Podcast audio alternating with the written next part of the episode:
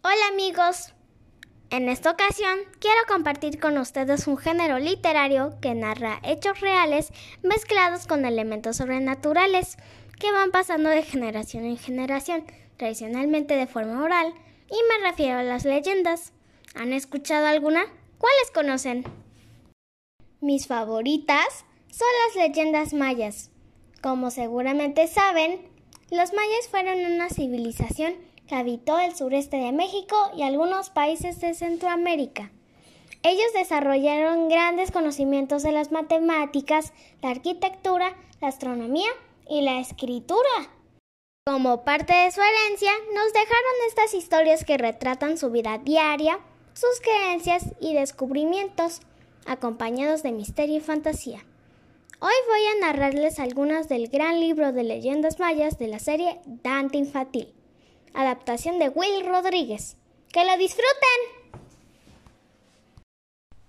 Lechtabay, el terrorífico espíritu de una mujer. Hace ya muchos, muchos años que apareció por primera vez Lechtabay, sin embargo, su origen aún es incierto. Unos dicen que nació del huevo de una serpiente de cascabel, otros dicen que surgió de las raíces de un misterioso árbol de la selva o que brotó como una hierba mala y espinosa en la negrura de los montes del Mayap. Viento maligno, espíritu perverso, bruja, animal. Nadie sabe exactamente qué es. Lo único cierto es que se aparece a medianoche como una mujer muy hermosa. Pobre de aquel que se la encuentre. ¿Por qué? Eso lo sabrás si continúas leyendo esta gran historia plagada de misterio. Antiguos mayas que había en el pueblo de Timucuy unas gemelas huérfanas que se llamaban Shkeban y Utzocolel. Vivía cada quien en su casa, una frente a la otra, separadas por un pequeño camino blanco. A pesar de que físicamente eran idénticas, en su corazón eran muy diferentes. Tuvo varios novios a los que quiso mucho y por eso había personas que hablaban mal de ella y la despreciaban. Sin embargo, era una joven bondadosa que ayudaba a los enfermos y a los pobres, incluso a los animales abandonados.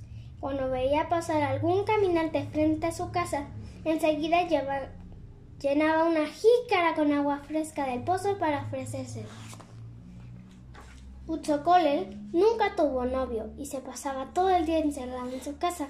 Por eso todas las respetaban y hablaban bien de ella, pues creían que era una joven bien portada. Lo que no se imaginaban es que tenía el corazón de piedra. Despreciaba a los hombres, le daban asco los enfermos y sentía que los pobres eran poca cosa. A los animales que se acercaban a su patio los ahuyentaba con piedras.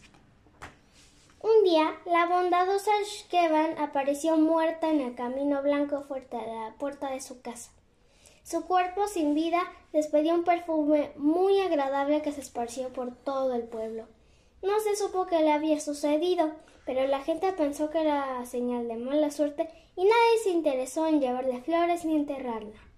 Solamente los más pobres y enfermos a los que ella había ayudado se ofrecieron para hacer un hueco en la tierra y sepultarla.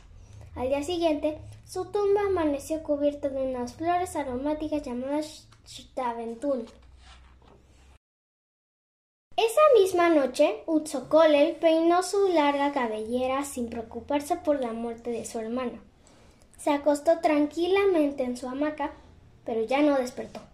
Su cadáver despedía un olor tan desagradable que todo el pueblo acudió para enterrarla enseguida adornando su tumba con flores multicolores. Pero al día siguiente todos estaban marchitas y solo se veía sobre la fosa la flor espinosa y sin aroma del zacán. En el más allá, el espíritu de Utzocolel se retorcía de rencor y de coraje por no haber amado a nadie en su vida. Su hermana Esqueban, mientras tanto, descansaba para siempre, feliz con sus ancestros. Los vientos malignos se burlaban de Utzocolel diciendo Qué tonta tan hermosa y no conociste el amor. Atormentada y enloquecida, La joven pidió a los brujos perversos de la oscuridad que le permitieran regresar a la tierra para conocer el amor. Ellos sonrieron maliciosamente e hicieron un hechizo para convertirla en la Ishtabai, la mujer más hermosa de todas, pero incapaz de amar y ser amada. Así vivió un tiempo en la Ishtabai escondida en el árbol de la ceiba, sin saber cuál sería su destino, hasta que un día, a medianoche, vio un hombre joven que se acercaba. Creyó que quizás sea el indicado y que tal vez su corazón podría amarlo, pero no sintió amor, solo deseo de venganza.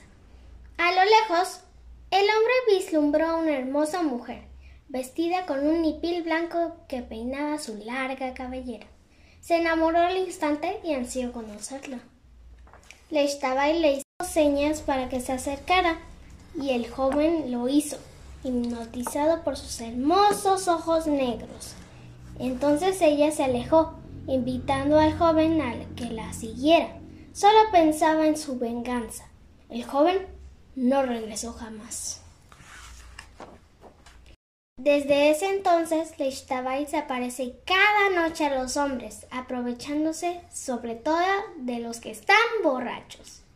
Ellos van hacia ella creyendo haber encontrado el amor, sin imaginarse lo que les ocurrirá. Debajo de la tierra, entre las grutas donde toman agua las raíces de la ceiba, están los miles de hombres que la han seguido. Son como muertos en vida que nunca podrán salir de ese lugar. Dicen que en una ocasión un hombre fuerte y ágil consiguió alcanzarla. Entonces sintió unas horribles espinas que se le clavaban en el cuerpo. Otros que la han visto de cerca afirman que en lugar de piernas tienen patas de pavo. Cuenta la leyenda que si un hombre logra arrancarle un mechón a su cabello, la Ishtabai se convertirá en su esclava. Pero eso es mejor no intentarlo, ¿o sí?